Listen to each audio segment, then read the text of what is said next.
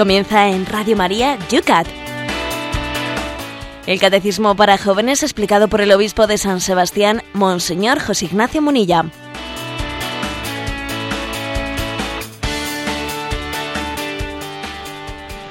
Muy buenos días, queridos amigos del Yucat. Una mañana más comenzamos este espacio que os dedicamos con cariño a todos, a los de cerca, a los de lejos, a los que están en camino, a los que están en casa, a los que ya están trabajando. Ayer nos escribían desde el trabajo. José Ignacio, hemos recibido un correo electrónico desde México. Bueno, pues para nuestros cuates mexicanos que están por ahí también escuchándonos a una hora malísima, ahora mismo son la una de la madrugada. Bueno, pues para ellos también nuestro más cariñoso saludo desde esta ciudad donde hemos amanecido en San Sebastián con cuatro grados de temperatura. ¿Cómo están las cosas por Madrid? Pues hoy hemos ganado Padre Esteban 6 grados. Bueno, es la, es la primera vez, la primera vez que damos la vuelta al marcador. Bueno, ojalá vayamos así poco a poco subiendo la temperatura espiritual, que es la que más nos interesa en este espacio de Radio María.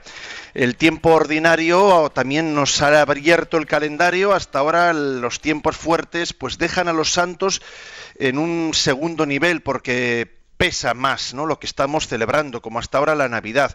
Pero ha inaugurado ya el tiempo ordinario y aflorecen, de nuevo florecen los santos. Hoy San Antón, José Ignacio, buenos días. Pues sí, San Antón, que popularmente, eh, popularmente tiene pues un tirón muy grande, porque especialmente todos los amantes de los animales, pues han visto en él pues un hombre, un corazón que cuando alguien tiene el corazón lleno de Dios, pues en él caben todos ¿eh? y cabe también pues una relación con la naturaleza pues especialmente contemplativa y con una gran capacidad de disfrutar de todos los dones que Dios nos ha dado en la naturaleza.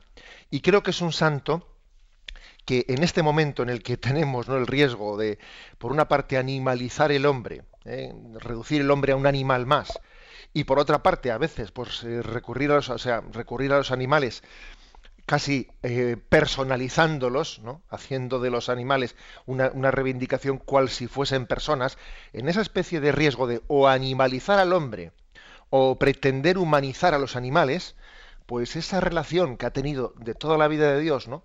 pues el hombre cristiano, el hombre de campo, con una relación con los animales equilibrada, me parece que pues es un referente importante, ¿no? Y San Antón nos enseña a amar, amar la naturaleza, pero digamos en un equilibrio, ¿eh? sabiendo distinguir lo que es la dignidad del ser humano de la dignidad distinta, esencialmente distinta de los animales o de los seres inanimados. No creo que eso es importante. ¿eh? Creo que eh, frente a esta tendencia a confundirlo todo, creo que la tradición cristiana nos enseña a amar sin confundir.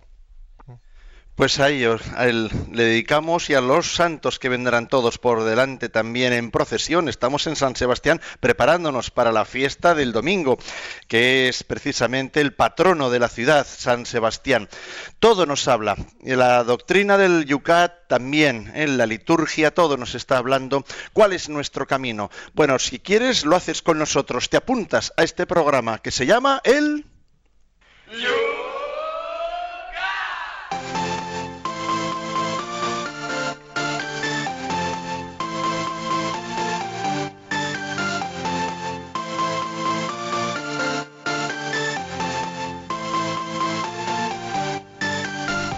Un espacio que comienza por la mañana a las 8 en punto, desgranando los puntos, los temas que en el programa de ayer estábamos aquí comentando.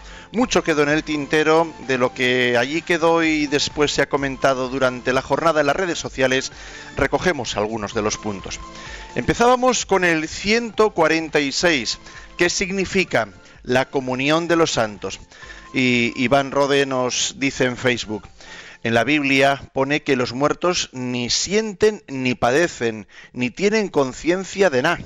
¿Qué le decimos? Vamos a ver, ¿eh? pues eh, es cierto que uno puede leer en el Antiguo Testamento expresiones como los muertos no te alaban en alguno de los salmos. Em, hay que darse cuenta que en la Biblia ha habido un proceso de revelación increscendo. ¿eh? O sea, la culminación de la revelación está en Jesucristo. Y en el Antiguo Testamento ha habido un increscendo en esa, eh, capacidad de, de, ir abriéndose a la revelación de Dios. Con lo cual, la concepción que tiene el Antiguo Testamento del más allá de la muerte no es una concepción, daros cuenta que entre un libro y otro del Antiguo Testamento hay siglos de distancia. Con lo cual, sí es verdad que hay un momento en el que el pueblo de Israel piensa que el más allá de la muerte es un Seol, así lo llaman ellos, un Seol, un lugar en el que es de letargo. O sea, como un letargo en el que no hay muerte eterna, ¿eh? pero o sea, sí, hay un más allá, pero es un más allá de letargo en el que no se alaba a Dios. Va poco a poco ¿eh? creciendo, ¿no?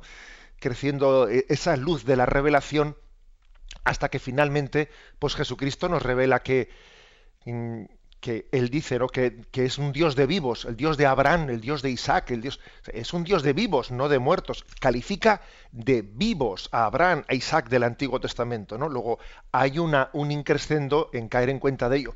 Cuando uno lee un texto del Antiguo Testamento, tiene que contextualizarlo como que es un camino hacia la revelación plena en Jesucristo.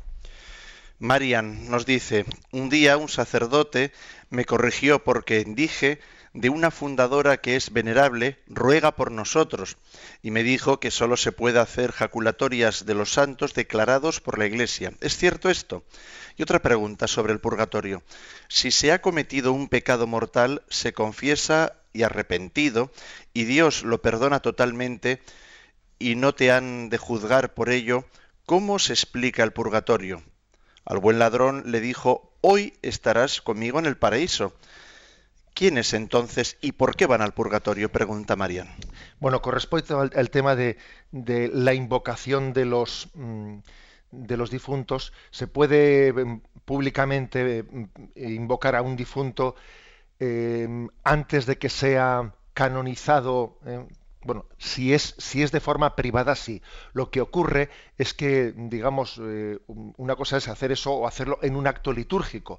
En un acto litúrgico, uno no debe de invocar, pues, eh, sino al que ha sido canonizado o beatificado, porque tenemos certeza de que está en el cielo. ¿eh? pero claro, si por ejemplo hace una letanía de los santos, diciendo fulanito de tal, ruega por nosotros, oye, yo no tengo certeza, la iglesia no tiene certeza de que, de que esté en el cielo, de que, de que se haya salvado, con lo cual en la liturgia la iglesia no invoca más que aquellos que han sido canonizados o beatificados. A título particular uno se puede encomendar a, su padre, eh, a, un ser querido, que él entiende que, eh, pues que por su vida tiene que estar cerca de Dios, Mm, pero vamos, no lo hace en una liturgia pública, se encomienda por él, ruega por nosotros, pero, pero no públicamente. ¿eh? con respecto a la segunda parte de la pregunta, el, purgatorio, el purgatorio no, no tenemos que entenderlo como un lugar o un estado en el que alguien eh, que no, no haya sido perdonado por Dios, o sea, tenga una culpa, una ofensa a Dios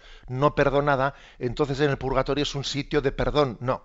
Eh, a ver, eh, si alguien está en el purgatorio es que ya ha sido perdonado por Dios. Su culpa ha sido perdonada. ¿eh? Otra cosa es que necesite purificarse para poder ver el rostro de Dios. Mm, hay que distinguir dos cosas, ¿no? Lo que es se llama la pena temporal y la pena eterna. La pena eterna es la que hace referencia a la, a la ofensa a Dios. Dios eh, ha perdonado a las almas del purgatorio plenamente, si no, no estarían ahí. Otra cosa es que necesiten ellas, necesiten en su interior purificarse de la mancha que el pecado les ha dejado. ¿eh? O sea, es decir, el, pecado no solo tiene una, consecuencia de la ofensa en Dios, sino también de mancharnos a nosotros mismos.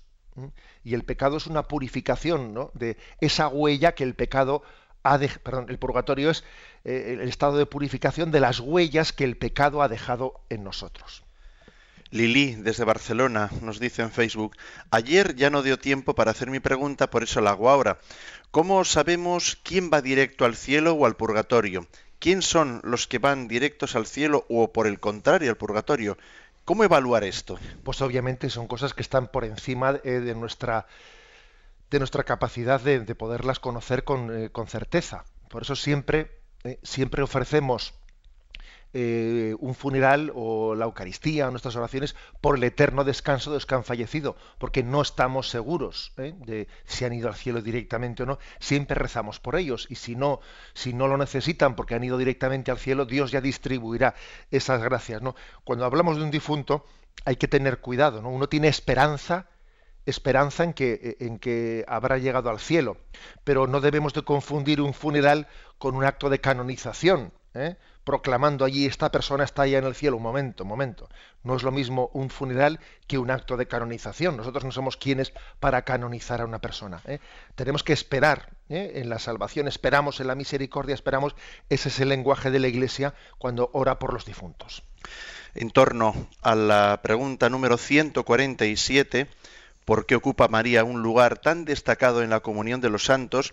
Miguel Ángel nos pregunta, tengo un amigo muy devoto de la Virgen que dice que ella es la cuarta persona de la Santísima Trinidad, no por naturaleza, sino por adopción, por voluntad de Dios que la asocia de tal modo así. ¿Es correcto decir esto?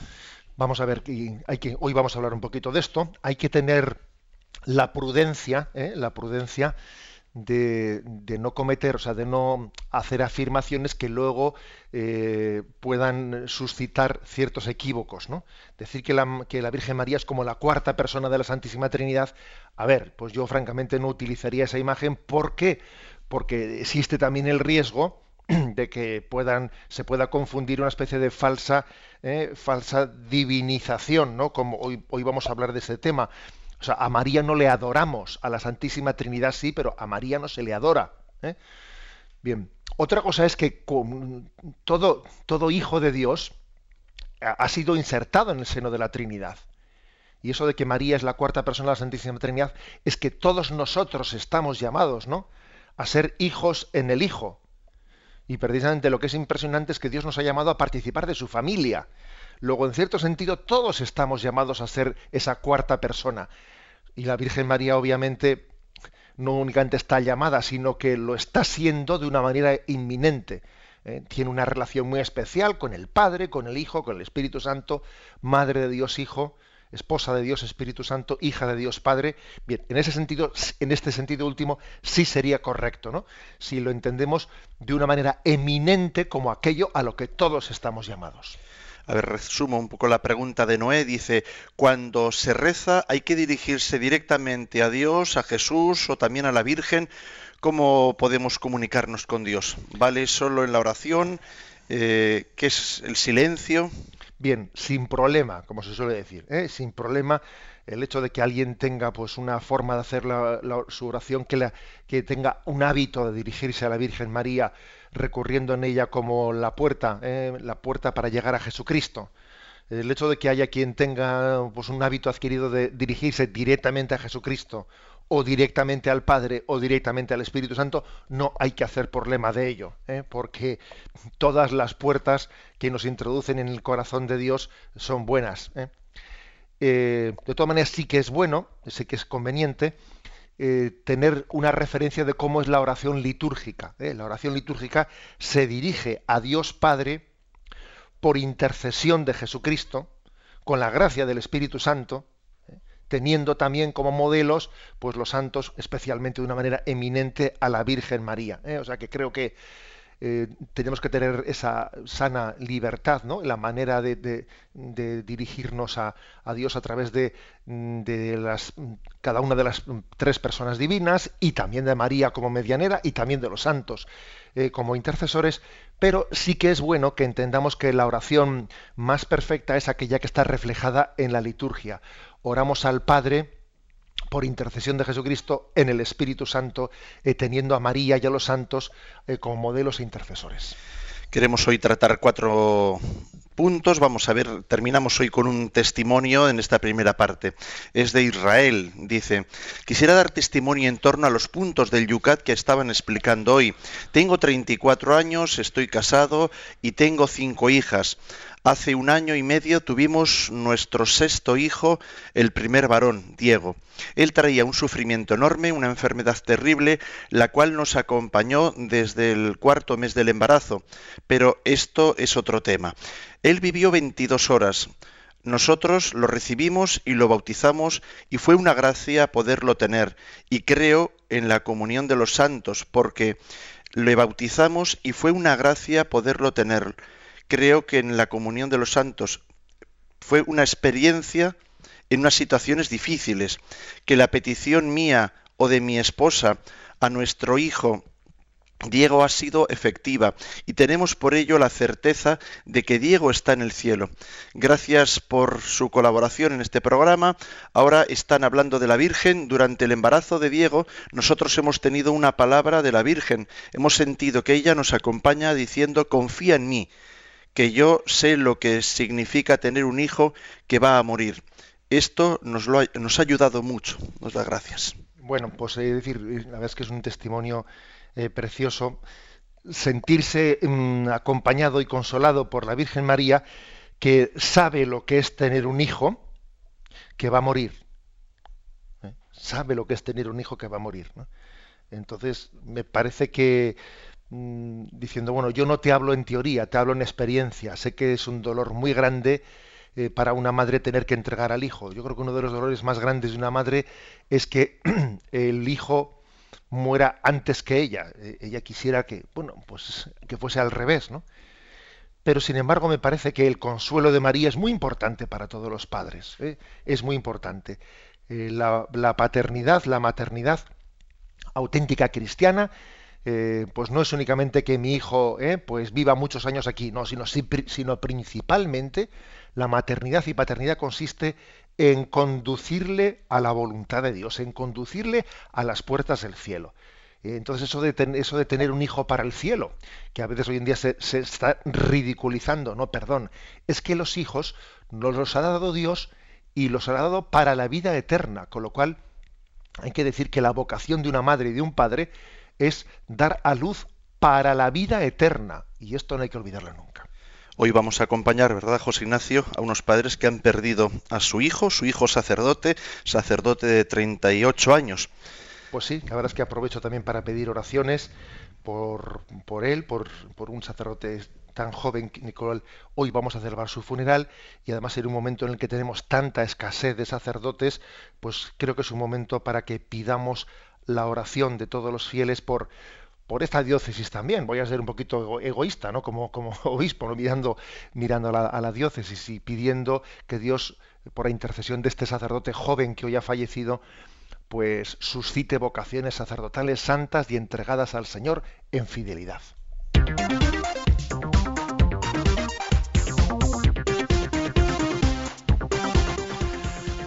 Comenzamos, a ver si somos capaces de resumir cuatro preguntas.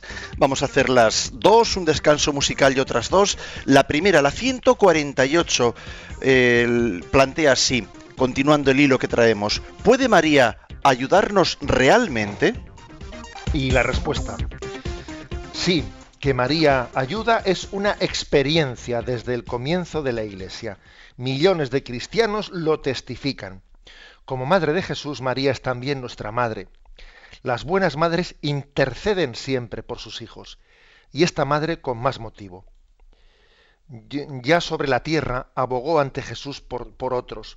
Por ejemplo, cuando libró de una situación embarazosa a una pareja de novios en Caná, en la sala de Pentecostés oró en medio de los discípulos puesto que su amor por nosotros no cesa nunca, podemos estar seguros de que intercede por nosotros en los dos momentos más importantes de nuestra vida, ahora y en la hora de nuestra muerte. Bueno, eh, brevemente este comentario, decir que forma parte de la experiencia del pueblo de Dios, forma parte de la experiencia el que hayamos sentido la protección maternal de María. Es es impresionante porque es que además, digamos que mm, muchas veces hay más de un santo, como Santa Teresa de Jesús, que cuando fallece su madre, eh, la madre, su madre de la tierra, se pone delante de una imagen de la Virgen María y llorando le dice, sé tú mi madre, me he quedado huérfana, eh, sé tú mi madre, sé tú mi madre, ¿no? Esa petición, eh, bueno, pues muchos cristianos la han hecho y han experimentado que María ha ejercido ¿no? de, como madre. Y además la maternidad de nuestra madre aquí en la tierra, pues obviamente es humanamente limitada y, y, los padres van creciendo y en cierto sentido el nivel de protección que tienen hacia sus hijos lógicamente va disminuyendo. Un hijo se va independizando de su padre, de su madre, entre otras cosas porque su padre y su madre va perdiendo facultades. ¿no? Podríamos decir que un padre y una madre ejerce su maternidad aquí en la tierra de una manera decreciente. Cuando el niño está recién nacido lo, ejerce a tope según el hijo se va independizando y él va envejeciendo, sigue siendo madre, por supuesto, pero, pero digamos en un proceso decreciente. Con la Virgen María pasa al revés. Es una maternidad creciente, que en la medida en que eh, vamos avanzando en la vida cristiana, cada vez María es más madre, si nosotros queremos ser buenos hijos. ¿no? Y no sé si nos damos cuenta, que decimos una cosa que le repetimos mucho, ruega por nosotros ahora y en la hora de nuestra muerte. Yo cuando pues hago una, oración ante los difuntos o cuando has acompañado a, personas en el momento de su agonía, eh, me, suele gustar en ese momento que pues que le das una última bendición cuando alguien fallece, recordar cómo tantísimas veces le hemos dicho a María, ruega por nosotros ahora y en la hora de nuestra muerte. Es decir, especialmente durante toda la vida le hemos pedido a María que el momento de la muerte eh, nos acompañe, que no muramos solos, no morir solo, morir acompañado por María. ¿eh? Morir acompañado por María. No olvidéis, no olvidéis que San José es el patrono de la buena muerte pues eh, principalmente por un tema, porque es que él, cuando murió, murió en buena compañía. Murió acompañado de María y de José.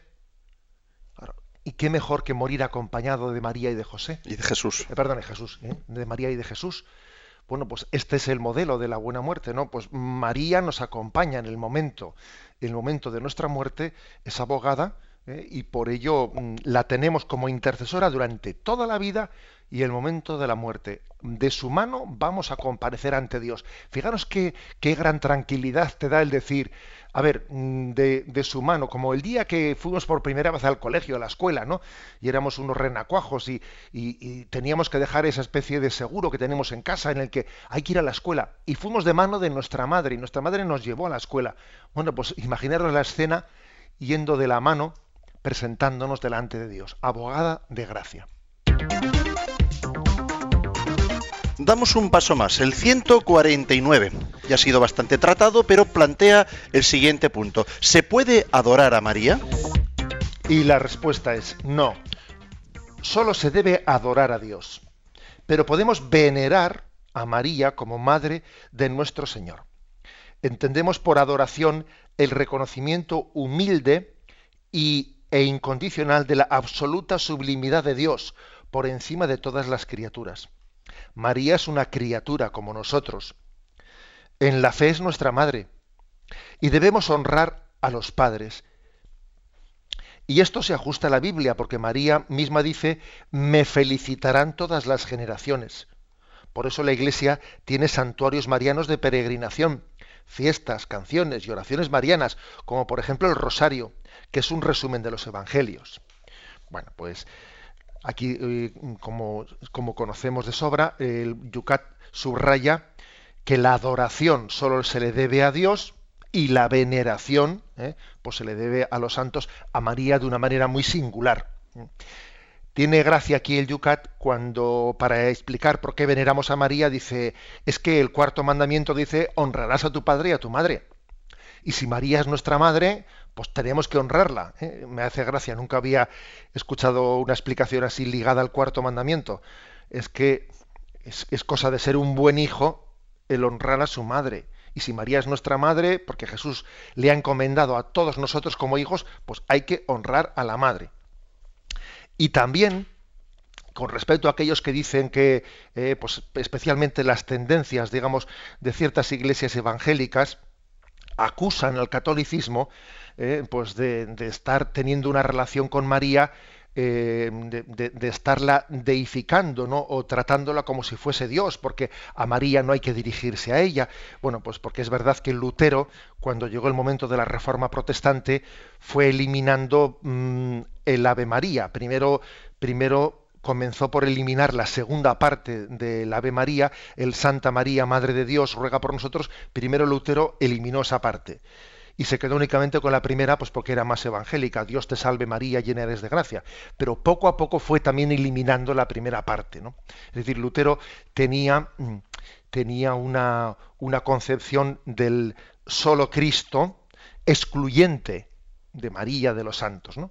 mientras que la interpretación católica ha, afirmado el solo Cristo, pero no en un sentido excluyente, ¿eh? sino que Solo Cristo es el mediador, solo Cristo es el Salvador y precisamente eh, la, gracia de Jesucristo consiste en ser Él nuestro Salvador, pero no anulándonos, sino precisamente capacitándonos para colaborar con Él. ¿Eh? O sea, aquí es así. ¿Qué es más? ¿Hacer o hacer hacer? Sin duda alguna, lo segundo es más, ¿no? Solo Cristo es el Salvador, pero además, pero eso lo hace no anulándonos, ¿no? Sino introduciéndonos con Él en su tarea de salvación del mundo. Bueno, pues María ha sido introducida y aquí habla de los santuarios marianos. Eh, o por ejemplo, cuánta gente alejada de Dios se acerca a Dios a través de María. En los santuarios marianos, la Virgen es como eh, una estrella encendida. Eh, hace poco leía una frase, creo que la comenté aquí en el programa, una, una frase de Benedicto XVI, cuando el hombre da la espalda a Dios, pues mm, sin embargo Dios enciende una, luz, abre una ventana al mundo a través de María. Nosotros le hemos dado la espalda, pero Dios dice, voy a abrir un camino a estos que me han dado la espalda, voy a abrir una ventana, que es María.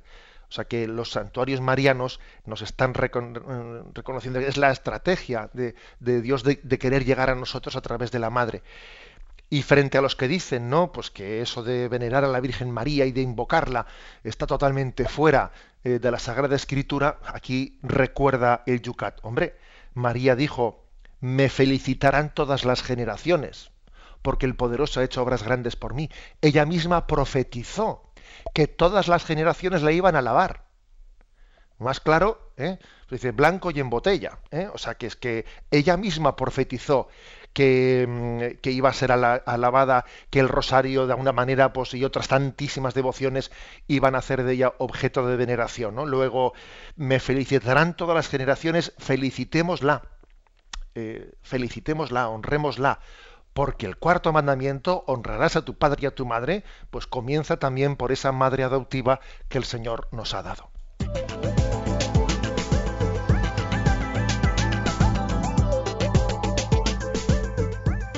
Abrimos la participación de nuestros oyentes, como lo hacemos todos los días en las redes sociales, a través del Twitter. No tenéis más que citar a arroba obispo munilla. Si sois de Facebook, ya lo sabéis, en torno a estas dos preguntas que ya hemos explicado, debajo en los comentarios a cada una de las preguntas, hacer ahí, plantear ahí vuestras preguntas. Y también tenemos abierto el correo electrónico yucat arroba radiomaria.es y por supuesto también está a vuestra disposición el teléfono de Radio María. Vamos a escuchar un precioso tema musical, déjalo actuar y enseguida empezamos en esa participación de nuestros oyentes a leer vuestras preguntas.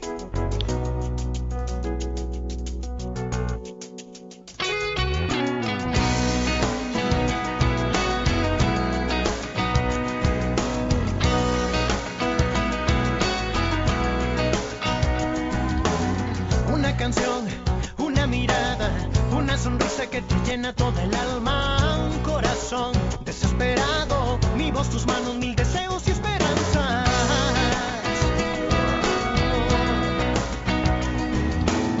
Hay mil maneras, solo un camino para alcanzar lo que tus sueños, tu destino.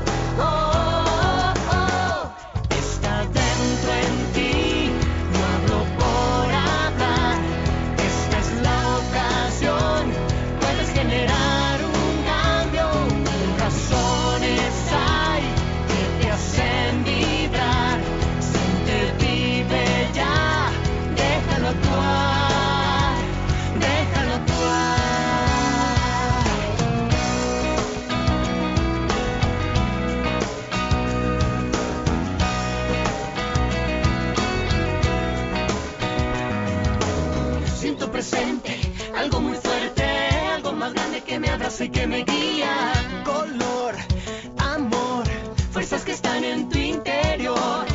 Dolor, pasión, lo que ha marcado tu corazón.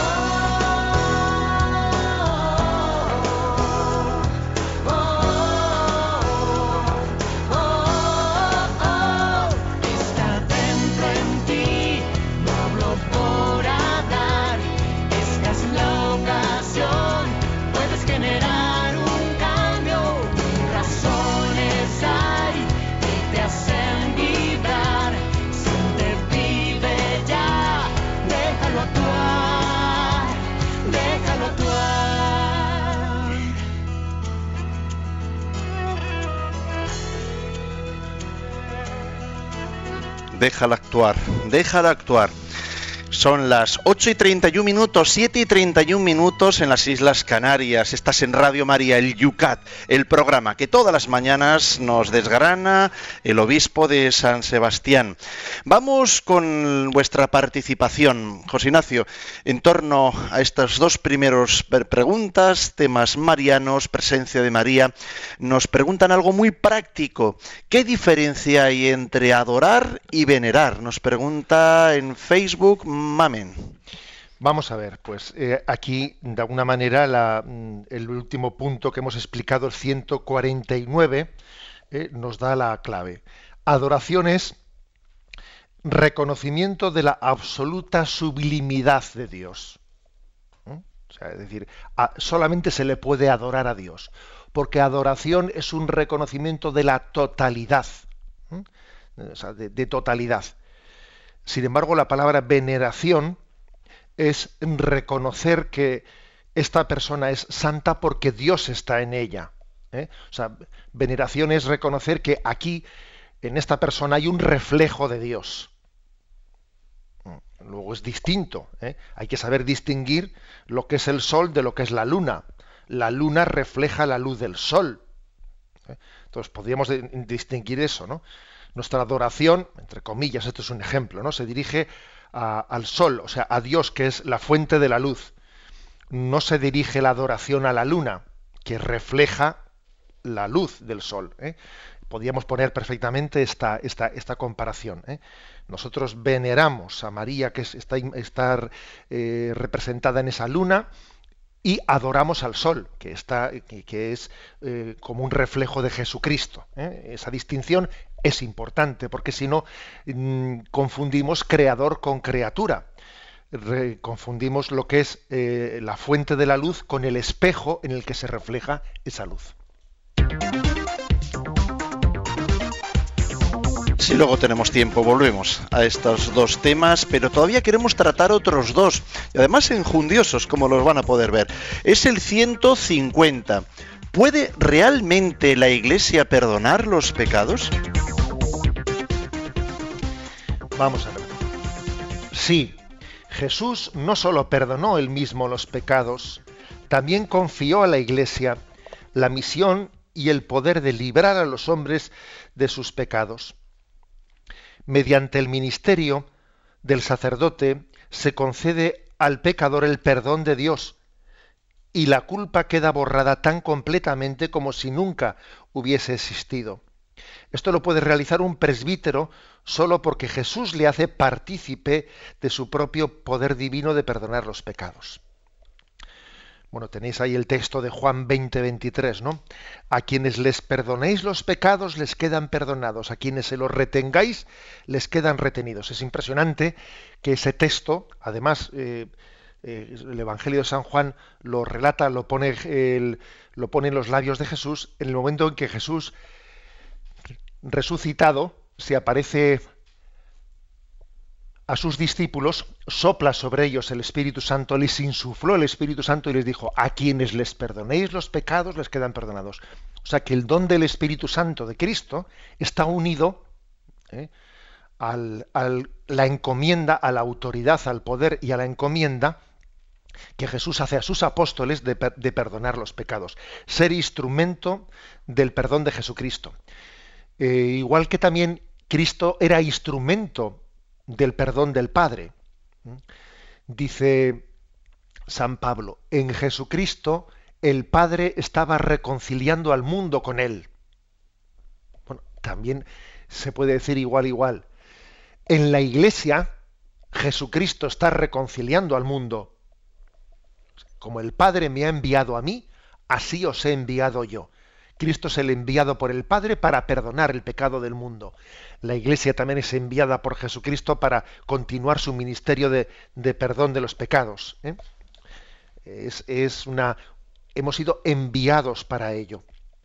Aquí hay un texto de San Juan Crisóstomo que ofrece el Yucat que dice, los sacerdotes han recibido un poder, un poder que Dios no ha dado ni a los ángeles ni a los arcángeles. Dios sanciona allá arriba todo lo que los sacerdotes hagan aquí abajo. O sea, es decir, ¿qué significa esto? Que les ha dado el poder de atar y desatar.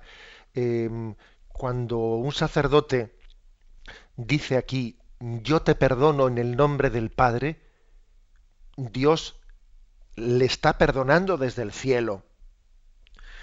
Cuando un sacerdote le dice a una persona, no tienes suficiente arrepentimiento para poder recibir el perdón de los pecados, necesitas arrepentirte y romper con esa vida porque todavía no estás maduro para poder recibir el perdón de Dios porque no tienes arrepentimiento.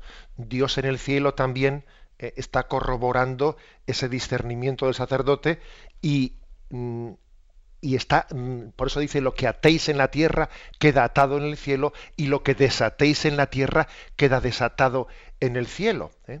Es decir, que es impresionante y es una gran responsabilidad la, que, la de que nos demos cuenta de que Dios ha querido supeditarse, o sea, ligar, ¿eh? ligar su, su, última palabra también a esa palabra sacramental. Es una, es una máxima, si fijaros, incluso humildad de Dios. Humildad, porque cuando un sacerdote dice, tomad y comed, esto es mi cuerpo, Dios se ha comprometido a que esas palabras sean eficaces y Dios, y Dios se haga ahí presente. ¿eh? Y cuando dice yo te perdono tus pecados, Dios se ha comprometido a realizar, a llevar a cabo ese, eh, pues esa, ese ministerio del perdón de los pecados el sacerdote pues se, se, convierte, actúa en nombre de Cristo, en persona Christi, y se convierte en un instrumento de Dios.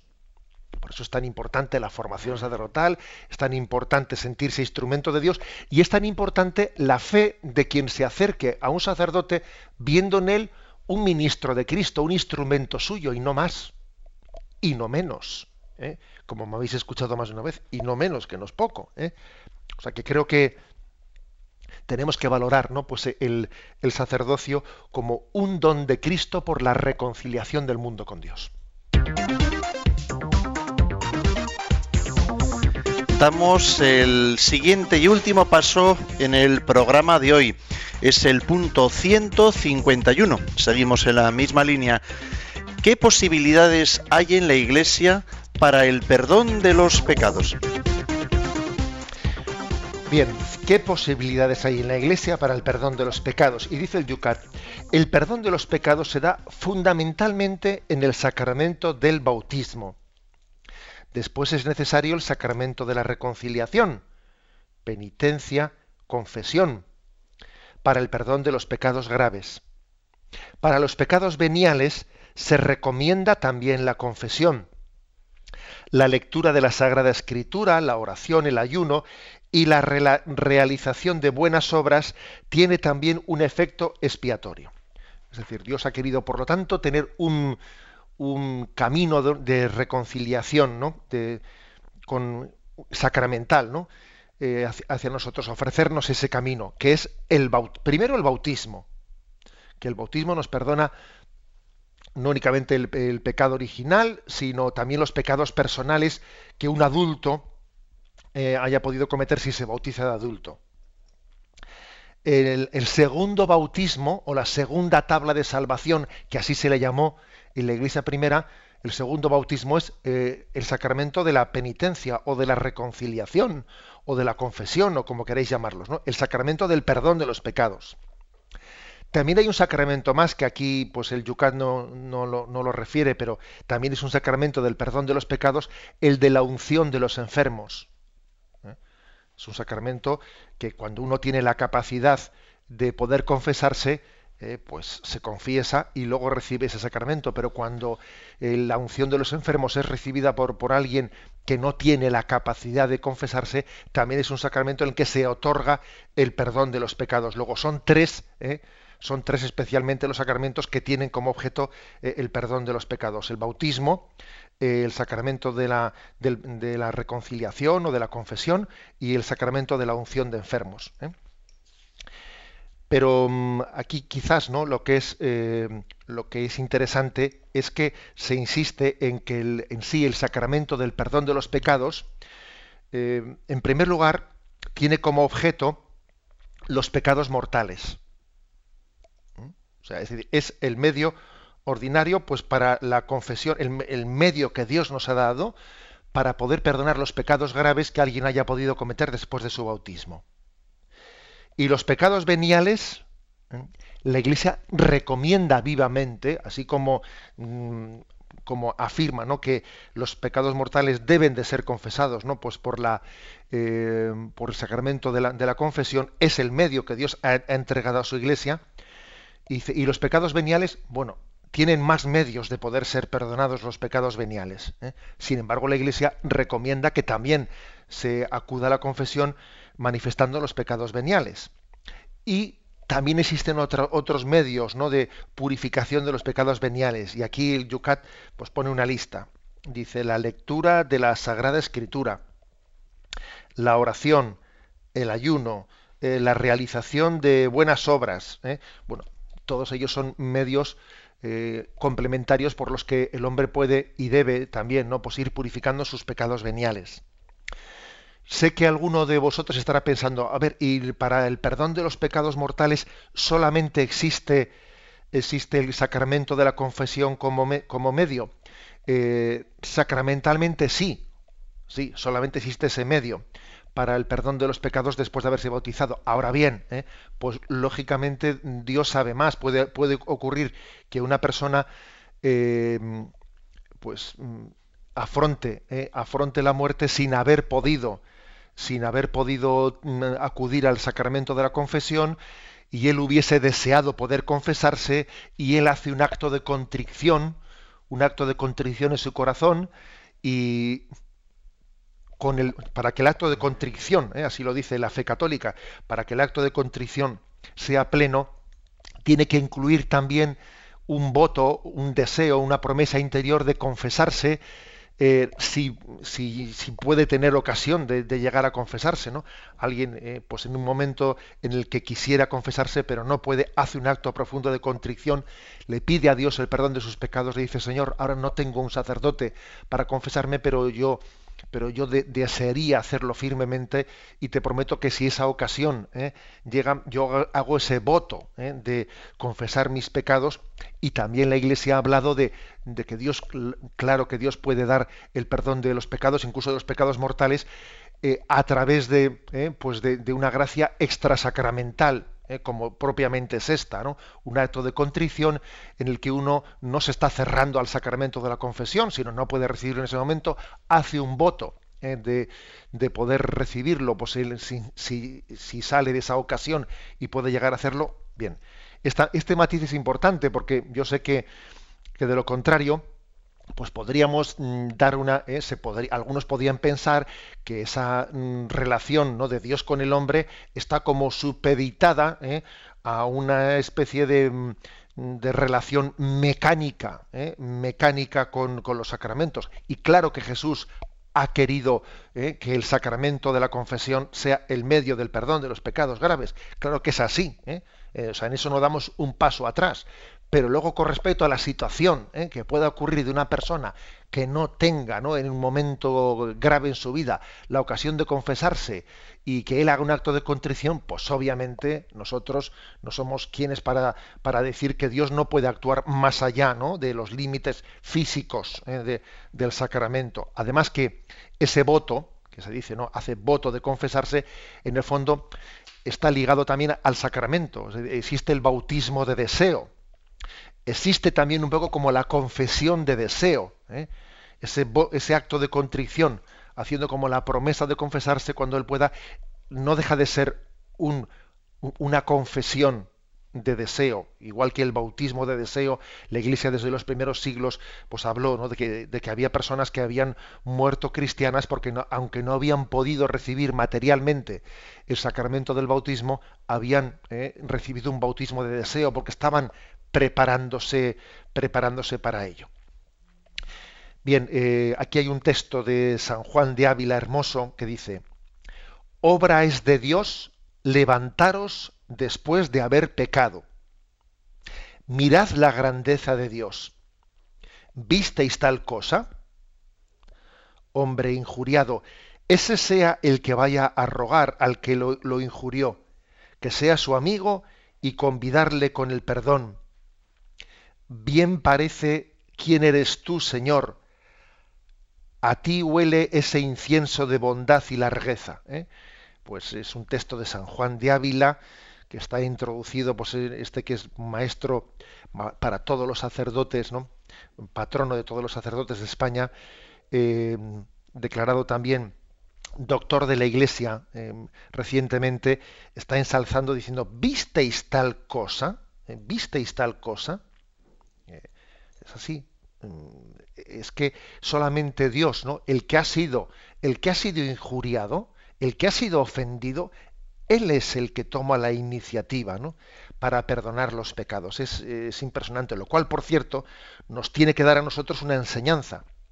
Si Dios que ha sido el ofendido por nuestros pecados, Él toma la iniciativa de reconciliarnos con Él, cuando alguien nos haya ofendido, pues no tenemos que estar esperando a que sea el que me ha ofendido el que tome la iniciativa. Igual tengo que ser yo el que tome la iniciativa para la reconciliación, aunque el que me haya ofendido ha sido el otro, porque Dios ha actuado así conmigo. Yo le ofendí y fue Él el que tomó la iniciativa de la reconciliación conmigo. Otros me han ofendido a mí. No tendré que ser yo el que tome la iniciativa para que puedan reconciliarse aquellos que me han ofendido.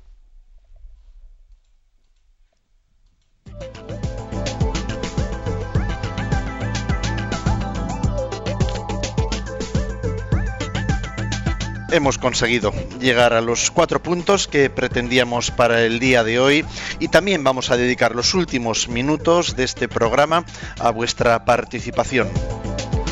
Sabéis, los cauces, vamos a por ellos. Twitter, arroba obispo munilla, Facebook, en esa página que os veo tan, tan, tan activos, Yucat Radio María, y también el correo electrónico yucat arroba. José Ignacio, eh, esto es impresionante. Están en, Facebook. Bueno, hoy, hoy, nos están tirando los sacerdotes de las orejas con este tema de la confesión que, que uno le, le sale en colores es que de todo, además se han puesto ahí como diciendo hay una pequeña denuncia colectiva. Yo creo que de esto nos llevan a los juzgados, ahora que está la cosa tan de moda, y no por cuentas en Suiza, que eso lo tenemos más complicado, sino por lo que parece ser que estamos ausentes de los confesionarios.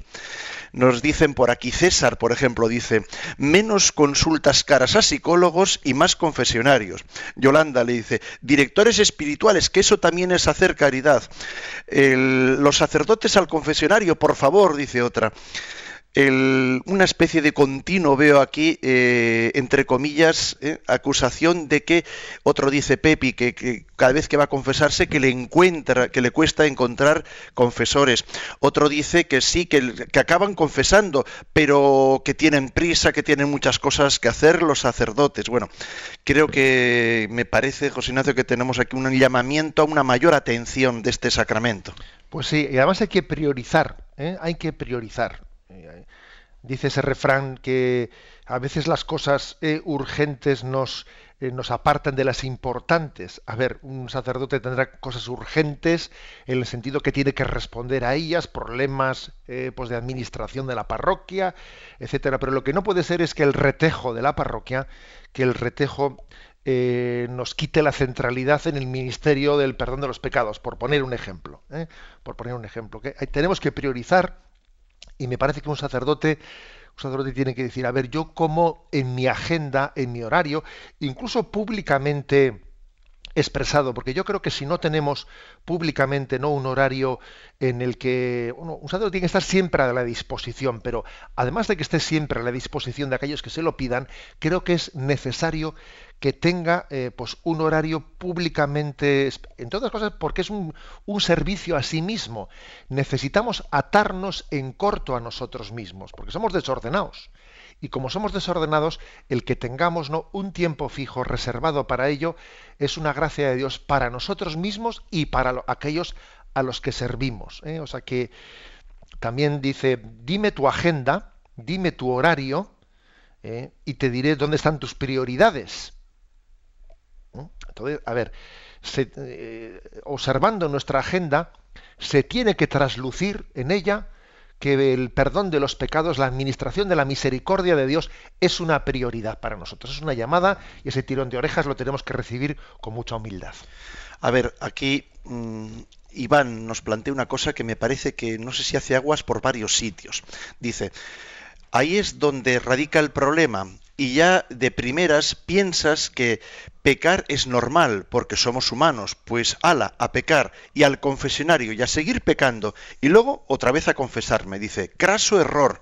Una cosa es que vivimos con el pecado y otra muy diferente es que vivamos pecando. Cuando te das cuenta de que has pecado contra Dios, pones aún más énfasis en no volver a hacer y además te duele el haberlo hecho. Eso se llama arrepentimiento, cuando de verdad tu conciencia te acusa. Yo no sé si este es del, del, barrio de Pelagio. Vamos a ver, yo creo que hay que decir que cuando existe ese arrepentimiento verdadero, un signo de un arrepentimiento verdadero es su manifestación. ¿eh? O sea, es decir, el, el, retorno del hijo pródigo a, a la casa del padre ¿eh? y esa manifestación, Padre, he pecado contra el cielo y contra ti, es curioso porque el arrepentimiento del hijo creció en la medida, era un arrepentimiento imperfecto al principio, ¿eh? porque decían, los criados viven mejor que yo, pues, volveré a casa de mi padre y le diré que me coja como un criado. Era un arrepentimiento imperfecto, que no era de contrición precisamente, era más bien de atrición, ¿no? Y al manifestarlo y al ver las palabras, ¿no? y, al ver, la forma en la que era acogido, fue su arrepentimiento, eh, fue creciendo en autenticidad. Es decir, que muchas veces en la propia confesión, en el, en el, propio mm, volveré a casa de mi padre, en ese me acercaré al sacramento, eh, eso nos permite que la contrición se vaya purificando, que sea más perfecta. Porque el arrepentimiento no es meramente un acto interiorista, no, también uno lo expresa ¿eh? y al expresarlo cae más en cuenta de ello. A ver, vamos a Twitter. Marian nos pregunta, ¿qué quiere decir Jesús cuando dice, a quienes retengáis los pecados les quedan retenidos? Eh, ¿Eso se hace hoy? Dice. Pues vamos a ver, ¿qué quiere decir esa expresión? A quienes les perdonéis los pecados les quedan perdonados. Eso parece que se entiende mejor, ¿no? A quienes les retengáis los pecados les quedan retenidos. Imaginaros que un sacerdote pues está administrando el sacramento de la, penitencia y viene una persona eh, y viene una persona y le abre su conciencia y le manifiesta pues eh, que tiene una doble vida. Eh, una doble vida y sí, pues yo quiero ser fiel a mi mujer, pero te estoy teniendo una doble vida pues con otra persona. Y, entonces el sacerdote intenta animarle a que rompa, lógicamente, ¿no? Dice, mira, yo quisiera darte el perdón, el perdón de los pecados, pero te tienes que comprometer para recibir el perdón de los pecados a romper con esa segunda persona. Y ve que, esa, y ve que ese penitente pues está luchando, pero que no tiene en ese momento la decisión, ¿eh? la firme convicción de poder decir sí, ¿eh? decido romper con la segunda persona entonces el sacerdote no le debe de dar la absolución, no le debe de dar porque sería jugar con el sacramento. El perdón de los pecados se lo, se lo tiene que dar cuando haya tomado ya eh, la decisión de romper con esa segunda persona.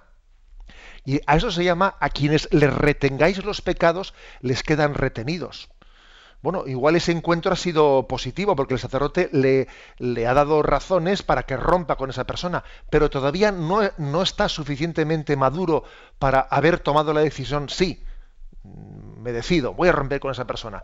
El sacerdote le ha dado, le ha dado un buen consejo, le ha dado un buen consejo, pero todavía le retiene sus pecados hasta que esté maduro y le pueda dar la absolución. Terminamos con una pregunta que está en Twitter desde Valladolid que no la entiendo, por lo menos yo nunca había escuchado esto.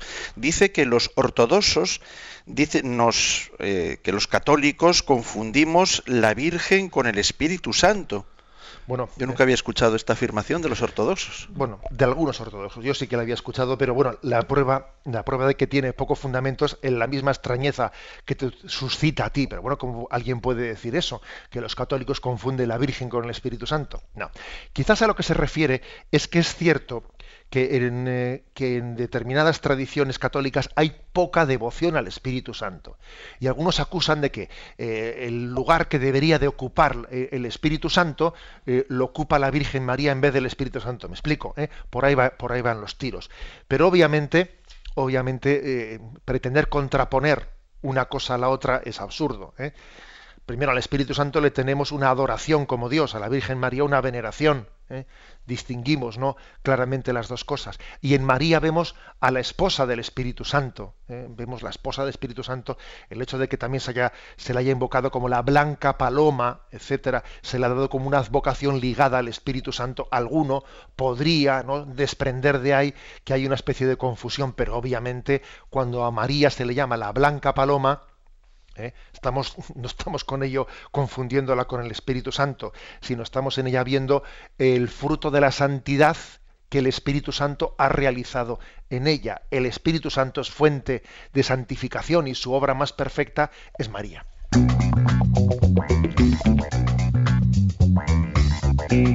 Mañana abriremos el programa con otras cuantas preguntas, muchas que quedan en el tintero y algunas, por cierto, estoy viendo aquí muy, muy interesantes. No las dejamos en el olvido, mañana abrimos con ellas el programa.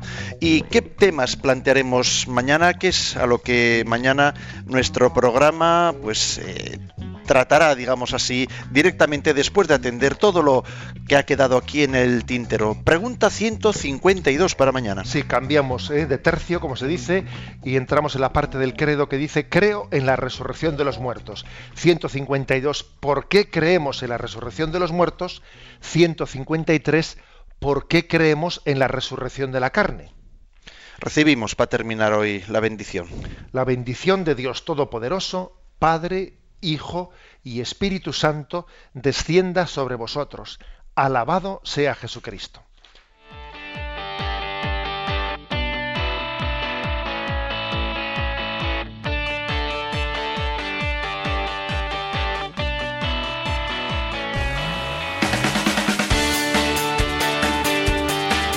Y así finaliza en Radio María Yucat, un programa dirigido por el obispo de San Sebastián, Monseñor José Ignacio Monilla.